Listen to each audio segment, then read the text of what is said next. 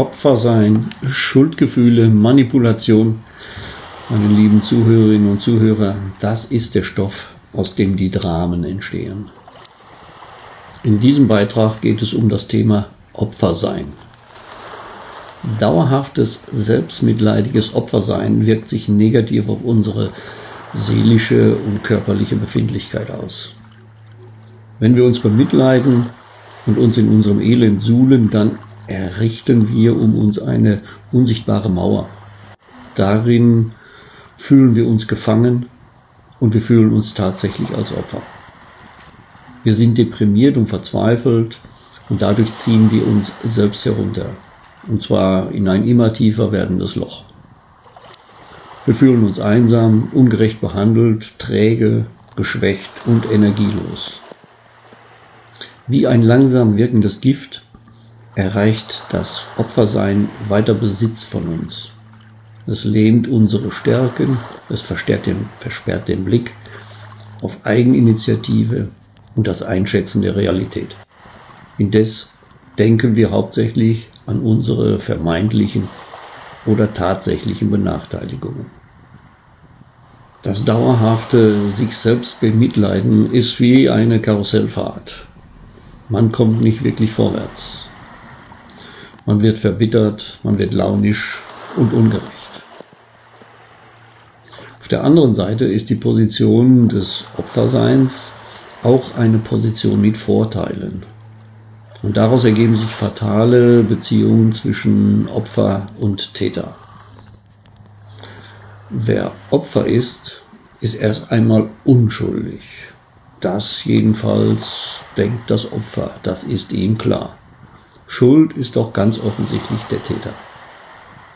Frei von Schuld zu sein, das ist eine Befriedigung für das Opfer. Sie erlaubt es, sich besser zu fühlen. Daraus erwächst gut und gerne eine moralische Überlegenheit. Und ein solches Verhalten wird auch von unseren Sympathisanten, also von denen, die uns wohlgesonnen sind, gerne akzeptiert und auch unterstützt. Und Schuldzuweisung schafft Orientierung. Sie macht es nämlich einfach zu be- und zu verurteilen. Wer im Recht ist, kann Ansprüche geltend machen. Wer Recht hat, kann auch ein Verhalten an den Tag legen, das ansonsten verpönt wäre.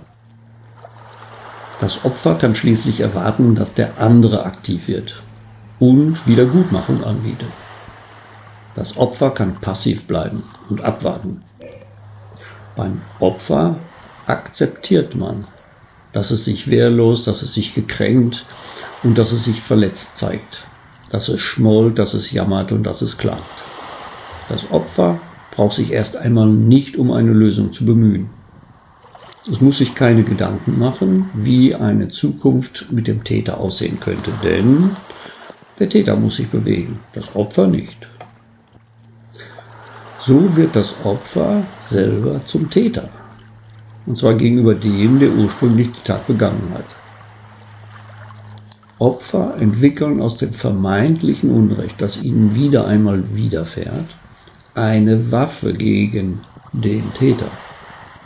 Und diese Waffe kann man nach Belieben hervorholen und einsetzen. Bei Konflikten, sei es im beruflichen oder privaten Umfeld, wird das Opfer sehr genau darauf achten und seine Argumentation im Gespräch mit anderen so ausrichten, dass er oder sie stets allein als Opfer dasteht. Psychologisch interessant ist, wer die Opferrolle annimmt, folgt in der Regel einem in seiner persönlichen Entwicklungsgeschichte angelernten Verhalten. Das Fazit ist beim heutigen Beitrag, Opfer sein ist manchmal schön bequem aber nur anfangs.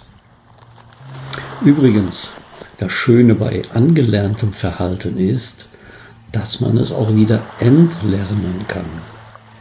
Wie das geht, dazu fragen Sie bitte Ihren Therapeuten.